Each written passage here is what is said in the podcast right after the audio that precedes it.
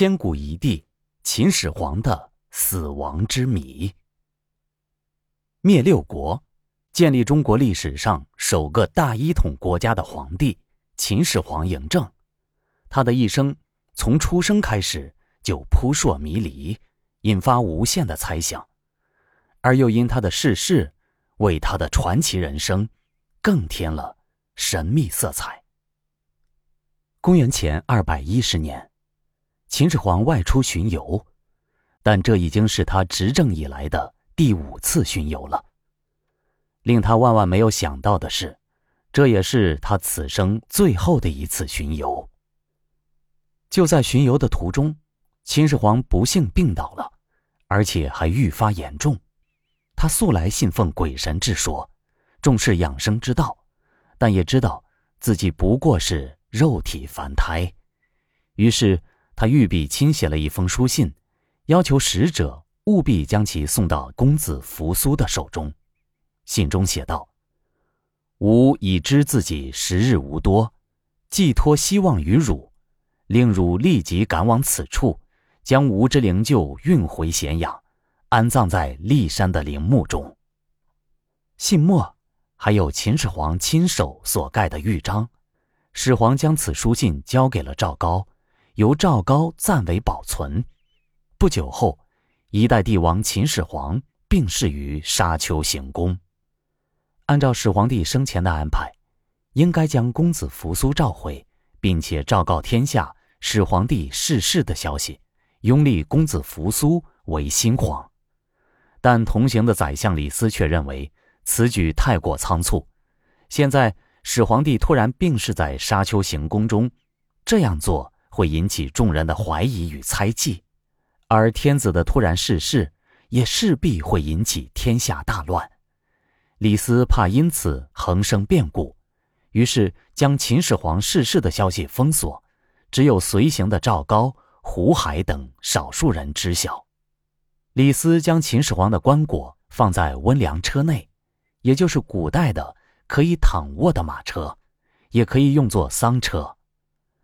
赵高此时心生歹计，与公子胡亥、丞相李斯暗中密谋，将始皇帝生前所立公子扶苏为帝的书信毁掉，并让李斯伪造始皇帝遗言，立公子胡亥为太子，还以秦始皇的口吻来指责公子扶苏、将军蒙恬等数十条罪过，逼迫他们自尽谢罪。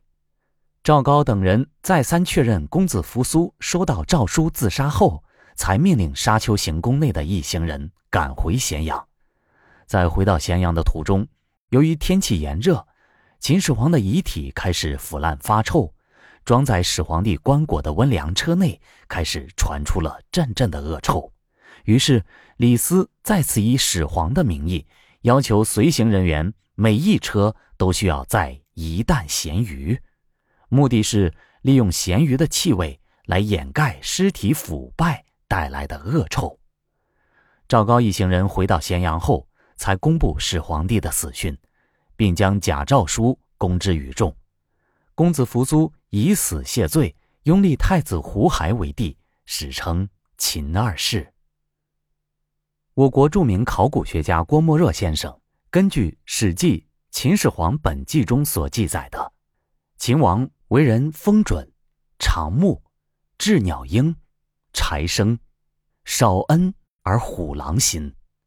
据此，郭沫若推断，秦始皇之所以是鸷鸟鹰、柴生，是因为秦始皇自少时发育不全。鸷鸟鹰，也就是现代医学所说的软骨症，其所引发的一种特征，鸡胸；而柴生。就是声音时常会嘶哑，因此判断秦始皇可能患有支气管炎症。郭沫若据此在自己编纂的历史小说中，《历史小说秦始皇之死》中写道：“秦始皇从小羸弱，而壮年时期还时时伴随着羊癫疯，在出巡时再一次发作，而此时发作时不小心后脑勺撞到了一个。”巨大的青铜冰剑上，随即脸色发青，嘴唇边流出了白沫，失去了意识。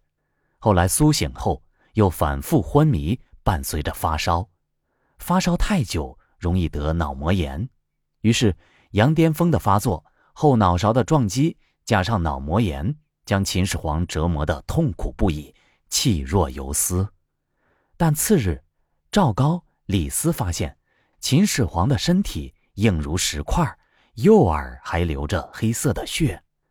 根据郭沫若的设定，虽然这个病情来势汹汹，但这些病都是可以缓上一些时日的，不至于马上一命呜呼。那么，为什么秦始皇会突然离奇的死亡呢？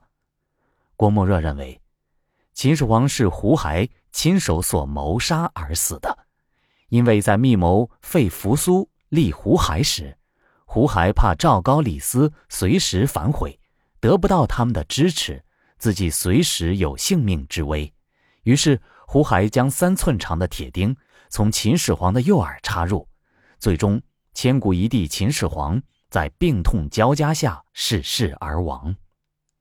无论是《史记》还是。郭沫若的秦始皇之死，都是后世之人想了解秦始皇真正死亡的原因，而所编撰的各类猜想。历史留给我们无限遐想的空间，而我们究其一生，可能也未必能参透其中的奥秘。